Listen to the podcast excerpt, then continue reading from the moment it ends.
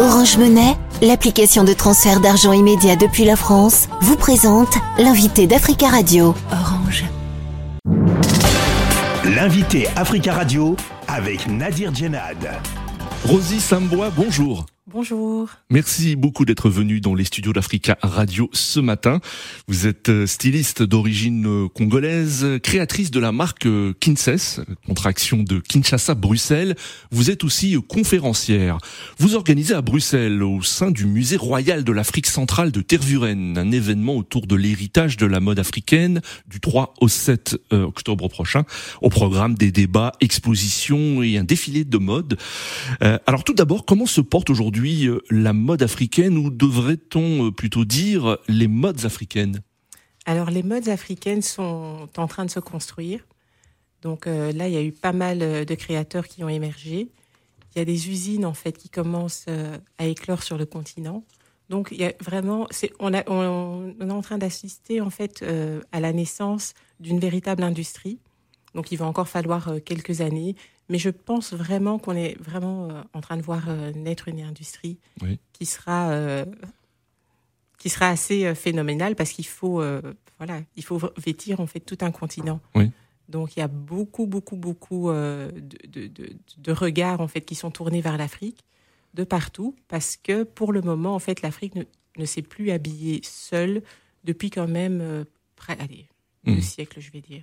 Euh, cependant, est-ce que les créateurs africains, les stylistes africains ont une influence sur les collections de grandes maisons euh, euh, comme Chanel, Dior ou Saint-Laurent, par exemple?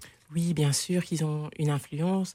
il y a quelques l'année dernière, en fait, Chanel a défilé à Dakar, donc avec une collection métier d'art. Donc oui, ça a toujours été en fait bien avant même qu'on ne sache réellement que c'était euh, de la mode africaine.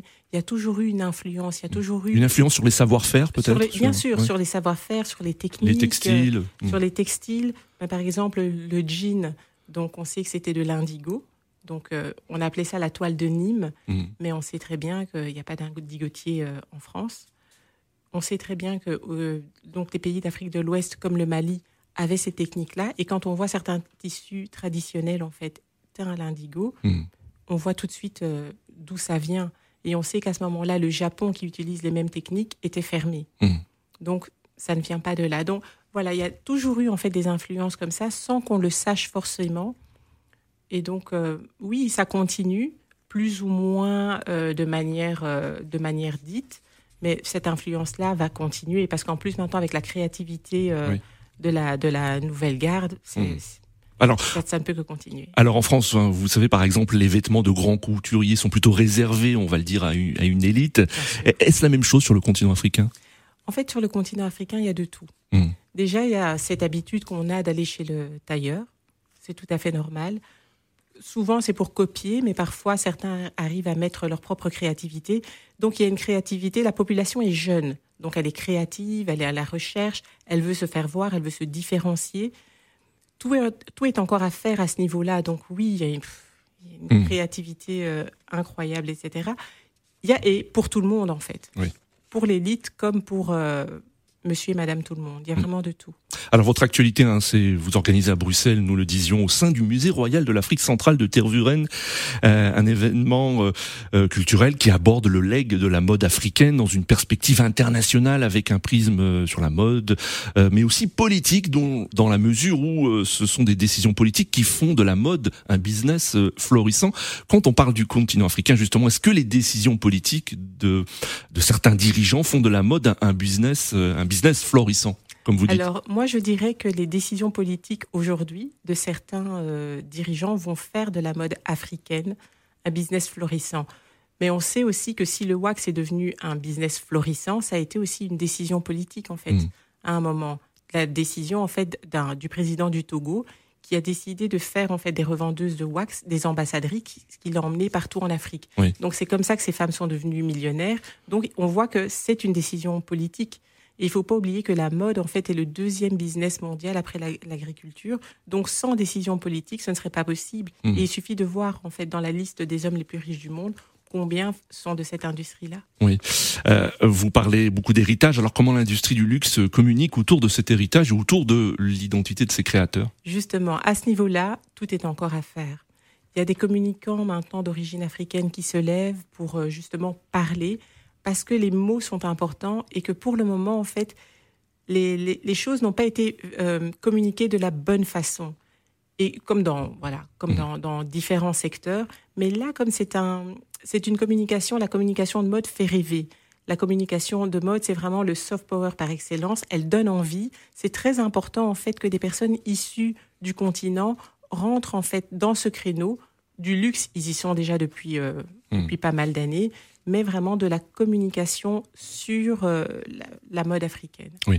Alors vous organisez cet événement dans le musée royal de Tervuren. Il se trouve au cœur des réflexions hein, sur le passé colonial belge. Vous vivez à, Bruxelles, hein, d'origine euh, congolaise. Est-ce que vous approuvez la démarche actuelle du musée? Euh, Un espace sur le racisme a été inauguré en mai dernier. Mais je pense qu'il y a, voilà, il y a, une, il y a une volonté, il y a un nouveau directeur, il y a une nouvelle volonté. Les choses prendront du temps. Donc il faut déjà savoir qu'un musée a pour but de conserver.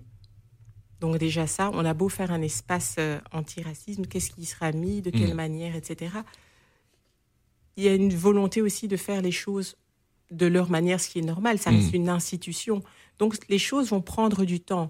Ça, il ne faut pas se leurrer, il faut attendre, il, faut un il y aura aussi un renouvellement des personnes qui, qui travaillent. Il n'y a, mm. rien à faire parce que quand on a euh, été dans, ce genre de mentalité pendant tellement de temps, c'est difficile en fait de sortir de là. Mm. Donc c'est pour ça que c'est important aussi euh, qu'il y ait des, mélanges, qu'il y ait des personnes de la mm. diaspora qui amènent des nouvelles idées, qui mm. emmènent... Euh, oui, mais organiser pour vous cet événement dans, cet endroit, c'est quelque chose de très symbolique. Est-ce que cela participe à la déconstruction du, racisme colonial, puisque vous célébrez la, la créativité africaine?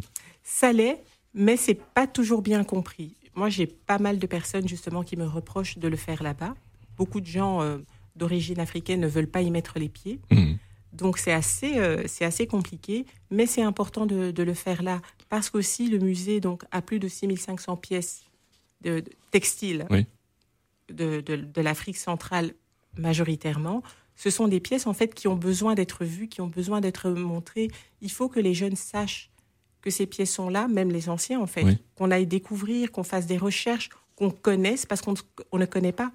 On a encore beaucoup, euh, pour beaucoup, l'idée en fait euh, des noirs tout nus mmh, que les mmh. occidentaux sont venus habiller. Donc il faut qu'on puisse voir, savoir ce qu'il y a en fait. Oui, très très rapidement, euh, quels sont les, temps forts de cet événement culturel en deux mots? Alors pour moi, les conférences seront intéressantes parce que comme je vous le disais, les mots sont très importants. Les mots en fait emmènent une nouvelle réflexion.